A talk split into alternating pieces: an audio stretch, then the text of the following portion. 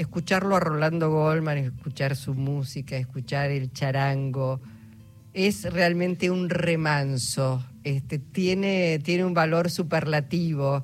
¿Cómo te va, Rolando? Bien, bien. Luisa, gracias por la invitación. Para mí es un gusto siempre encontrarme contigo. Bueno, Gisela, Alejandro, ¿cómo están? Este, y sí, es un día y es una época extraña, ¿no? Que uno hace unos años no, hubiera imaginado este contexto.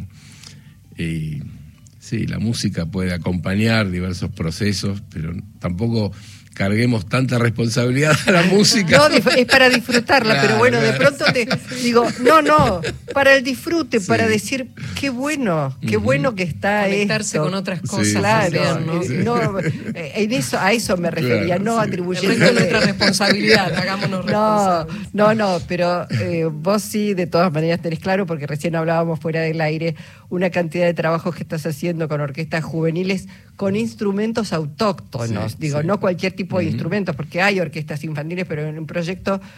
Pero bueno, hablemos porque lo invitamos a propósito del reconocimiento que hizo la legislatura de la Ciudad Autónoma de Buenos Aires a Rolando como ciudadano eh, ilustre de la cultura. sí, eh, personalidad, personalidad de la cultura. Ciudadano, personalidad destacada de la cultura. Destacada, bueno. Algo de eso. Eh, algo de eso, destacada, bueno, de la cultura. La cultura es un término amplísimo, abarca muchas cosas. No es solamente la música, hay también allí, me parece, una actitud política respecto de la música, por qué, para qué, cómo. No es cualquier música, en todo caso. este, Así que, bueno, eso hay que destacarlo y, recalcarlo. Y estás trabajando, bueno, además de, con la música, y después vamos a escuchar un poquito más, vamos a disfrutarte estás trabajando, contanos un poco con, este, este proyecto maravilloso. Sí, te comentaba recién, antes de, que se abrieran los micrófonos, eh, en, el Ministerio de Cultura de la Nación llevamos adelante un programa de orquestas infantiles y juveniles, que ya tiene un tiempo, tuve la, la suerte, la posibilidad de crearlo allá por el 2005, 2006, y creció muchísimo. Hay un poco más de 100 orquestas en todo el país. Mm, vamos a, hacer, si bien la razón de ser de una orquesta es hacer conciertos, no obstante eso nosotros vivimos las experiencias como procesos y no como eventos, ¿no? Y estamos por culminar un proceso muy interesante que comenzó en febrero, marzo, eh, que va a terminar el día 23 de este mes, de septiembre, el sábado 23 a las dos y media de la tarde en Tecnópolis, con entrada gratuita. Allí va a ocurrir algo inédito en nuestra historia como país, que es que una orquesta va a tocar allí, pero la particularidad, o una de ellas, es que esa orquesta la integran 2.500 músicos jóvenes. 2.500. Sí, sí. Qué despliegue. ¿eh? Este, y, ¿Cómo es? Y, perdón, bueno, arranquemos, vamos.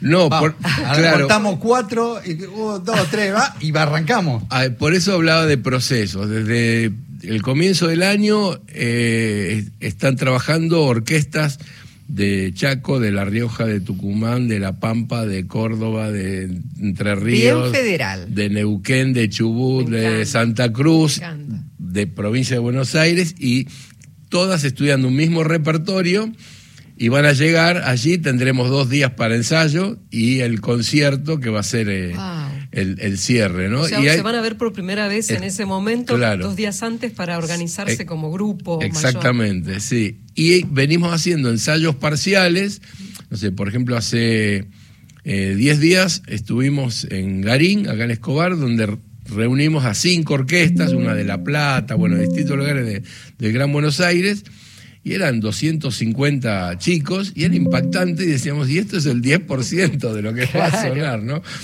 Y, me parece que hay como muchos mensajes que están implícitos en esto y uno de ellos es que eh, a, estos pibes la, vida de la orquesta les, les, cambia la vida, valga la redundancia, a ellos, a su entorno, a sus familias. Eso te iba a decir, contá un poco esa transformación también para cada uno de esos chicos y chicas. mira, nosotros, eh, te lo comento en, algo paralelo que está transcurriendo ahora. Nosotros armamos las becas Marta Argerich, que son unas becas con el acuerdo de la gran Marta Argerich, donde estamos haciendo una tarea de como más intensiva con un grupo de, jóvenes de estas mismas orquestas que tienen, encontraron su vocación en la música y les damos herramientas para que sean profesores o directores de sus propias orquestas y, son los pibes de los barrios, para romper un poco con esta cosa que el que sabe es supuestamente el que viene de afuera. Y hoy hicimos, eh, después del mediodía, esto está transcurriendo ahora, un encuentro con todos ellos, mañana a las 7 de la tarde van a dar un concierto en la sala argentina del Centro Cultural Kirchner, que es también con entrada gratuita. Y también esos chicos se vienen haciendo un trabajo de manera virtual y se encontraron el martes a la noche por primera vez. Y hoy tuvimos una reunión y todos llorábamos porque los testimonios de cada uno de ellos, de cómo les ha transformado su vida, todo esto. Eh, eh, nada, los más viejos, los más jóvenes. Sí, de una forma positiva y, para siempre. Sí, totalmente. Y lo que quería mencionar es que, que solo desde una política del Estado se puede llevar adelante esto, ¿no? Y en, momentos donde eh, Hay se, tanta amenaza. pretende, sí, poner en, tela de juicio y, y, en algunos aspectos con total razón de, de los errores enormes que hay en, el Estado, uno, no sé, escucha hablar sobre, en contra de la salud pública y, y por ahí alguno dice, bueno, tenés que ir a las 3 de la mañana a hacer la cola del hospital, que te atiende mal, que no sé qué, pero a mí me parece que el reclamo debe ser por un mejor Estado, no por el no Estado. Y en este caso, si no es eh, si no hay una presencia del Estado a través de políticas públicas, en este caso insisto en el terreno de la cultura, nadie eh, llevaría adelante procesos o programas de este tipo. Claro, porque por ahí aparece alguna empresa benéficamente que apadrina a determinada. Pero estás hablando de políticas culturales, sí, pero no estás hablando. Eso, que eso fue algo que comentó hoy uno de los chicos, esto de puede aparecer una empresa, pero eso, la verdad es que. Eh, benéficamente me suena extraño, porque a lo sumo será una propaganda barata para una empresa, porque va a poner atrás el cartel banco no sé cuánto y va a salir mucho más barato que si paga efectivamente una publicidad. Eh, quizás... estamos hablando por eso de políticas a largo plazo, de políticas de Estado, no que se termina. Así es, así es. De eso estamos hablando. Sí, este... Y, bueno, creo que, bueno, estos chicos, su entorno, sus familias en los barrios, eh, hay plena conciencia de esto, ¿no? Hay eh, orgullo, hay disfrute, hay posibilidades de salir también de una realidad que a veces es muy dura y que te da un horizonte. Sí, sí, Algunos serán su primer viaje, supongo, hacia esos lugares como allá. Allá re lejos. Sí, bueno, eh, muchos de ellos que llegaron ahora, estos chicos, por ejemplo, llegaron y por primera vez viajaban en avión y por primera vez llegaban a Buenos Aires y, es muy movilizante para todos ellos y para nosotros también, ¿no? Eh, esto en, en, relación a este encuentro de ahora, pero en lo cotidiano ellos encuentran eh, realmente un cambio fundamental en sus mm. vidas, ellos y sus familias y sus amigos. Estamos hablando, bueno, de una ocupación concreta además de niños y adolescentes, que no es menor eso cuando yo digo, ¿quién les habla? ¿Quién se ocupa de los niños y los adolescentes? ¿Quién los entusiasma? Bueno, acá hay políticas concretas para ellos, pero también este, me sorprendió mucho lo de música en las fábricas, Rolando. Ese es otro proyecto. Bueno, eso sí, en este momento, pues es que teníamos intenciones de retomar aquel proyecto que hicimos hace varios años, eh, que también, no casualmente, comenzó a funcionar a partir del año 2004, que era un poco la contracara de lo que había sucedido antes del 19 y 20 de, diciembre del 2001, que yo creo que eso es una bisagra en la historia de nuestro pueblo, con los hechos trágicos que sucedieron en esas jornadas, pero además con un cambio cultural muy fuerte. Yo recuerdo que antes de esa fecha uno escuchaba mucho esto de me voy del país, me voy del país, me quiero ir del país, y en aquel momento a partir del 21 de diciembre del 2001 no, no se escuchó más eso. Vamos a, pelear por lo nuestro, vamos a quedarnos acá. y comenzó, creo que por, eh, por, por la participación tajante del pueblo, un nuevo espacio, un nuevo estado de situación, unas nuevas políticas que quien viniera luego no podía dejar de responder a, un piso que se había establecido a partir de esas luchas. ¿no? Y creo que consecuencia de eso, yo recuerdo siempre como, como ejemplo de esto, en los 90, en la Secretaría de Cultura de la Nación, yo voy a decir esto y les va a parecer increíble, pero les aseguro que era así. Había un programa, un programa que se llamaba Música en los Countries, música en los barrios privados. Claro, es absurdo, ¿no? Pero en los 90 era eso.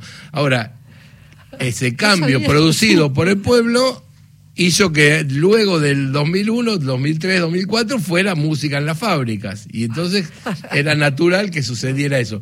Yo creo que estas cuestiones obedecen y van detrás de los cambios que impulsa el pueblo, ¿no? Estamos ahora volviendo, ¿no? En un momento muy difícil y creo que, como dice ahí alguno, está el, por un lado el, falso profeta, el flautista de Hamelin que va a llevar a todos al abismo, este y, y bueno, creo que, que, no sé qué, qué es a ver, por un lado, me parece, no sé, me metí con las elecciones, pero... este, todo tiene que ver con este, todo. Sí, que, que yo creo que uno no puede eh, culpar a los votantes, ni mucho menos, creo que hay una bronca legítima, este, y, y bueno, es responsabilidad de los gobernantes, entre otros, de por un lado, de hacer otras cosas, ¿no? Porque si la respuesta a las elecciones es una devaluación del 20% y nada más, es muy difícil. Mm. Pero bueno, eh, volviendo al inicio de la charla, estas son por ahí este, ejemplos puntuales y, pequeños, pero, pero, pero estas acciones desde el Ministerio de Cultura creo que son valiosas. Hablabas de elecciones, yo te llevo elección personal. ¿Por qué el charango? Yo no sé por qué, pero siempre tuve una cuestión de, rebeldía, siempre fui muy rebelde. Y cuando tenía, cuando era niño, me querían hacer estudiar guitarra en la familia. Y eso para mí era suficiente para no querer estudiar guitarra. Y yo iba. ¿Cuántos años? Tenía a los 10, 11, 12 años cuando tenía. En esa época yo iba de vuelta a una institución estatal, al Instituto Vocacional de Arte Infantil de la municipalidad, depende de, la ciudad de Buenos Aires, y institución que hoy no solo que existe, sino que tiene varias sedes, y había una de las materias que teníamos era instrumentos autóctonos, y quien daba esa materia era Arnoldo Pintos, que tenía unos libritos de para enseñar guitarra, además un tipo divino. un tipo descifrado, cosas así, ¿no? Sí. Y él sabía esta negación mía a sumarme a la guitarra y cuando empezaron las clases en el 73, eh, dijo, este año todo el mundo va a tocar guitarra y me miró como de reojo diciendo, no tenés escapatoria, y abrió un armario donde había un montón de guitarras y yo vi que en una, en una punta había un charango. Una guitarrita, Claro, no, no sabía, no sabía qué era un charango. Y entonces dije, no, no, yo voy a estudiar charango. Y esas cosas de ese momento, cómo determinan la vida de una persona, ¿no? No lo largué nunca más. Hace 50 años que estoy con el charango. Y antes yo le hice un chiste y me dijo, decímelo al aire que tengo una respuesta. Si no tenemos, porque vino sin el charango, pero yo tengo un ukelele ahí atrás para prestarte, ¿es lo mismo? no, no solo que no es lo mismo, es muy diferente. Yo creo que el charango tiene, por un lado, quizás no hay noción aquí en Buenos Aires o en, determinados circuitos, pero tiene una presencia enorme. Hay miles, miles de jóvenes, sobre todo, que tocan el charango, que estudian charango, y no solo en las orquestas eh, estas infantiles y juveniles, sino que el charango tiene una, dispersión geográfica y estilística gigantesca en Argentina y en toda la región. Y eso va de la mano de un sentido de pertenencia, de la identidad nuestra como pueblo, el charango hermana a nuestros pueblos porque tiene una presencia muy importante eh, no solo en Argentina, sino en Bolivia, en Chile, en Perú, en Colombia, y de alguna manera hermana a nuestros pueblos. En el año 2000, 2008, 2009, por ahí, tuve la oportunidad de viajar a Roma, invitado por Marta Argerich, a un concierto y entre otros fuimos eh, con Rafael Gintoli, un gran violinista eh, argentino, y eh, en uno de esos días que teníamos ensayos me dice, ¿me acompañás que tengo que comprar unas cuerdas para violín? Y fuimos a una casa de música en Roma, entramos y había, no sé, 200 ukeleles colgados de la pared. Y digo, ¿qué es esto? Y el hombre nos dijo que había una moda de, del ukelele. Y acá no había ningún ukelele. Y, yo, y con Rafael decíamos, en dos años esta moda va a llegar a, Argentina. Y bueno, fue tal cual. O sea que el ukelele, que desde su lugar de origen está buenísimo, todo, pero aquí nos llega como moda impuesta desde Europa, ni siquiera desde su lugar de origen. Una vez más, Así que por eso no es lo mismo. Bueno, eh, es Rolando Goldman. Escuchamos un poquito más de su música, ¿sí?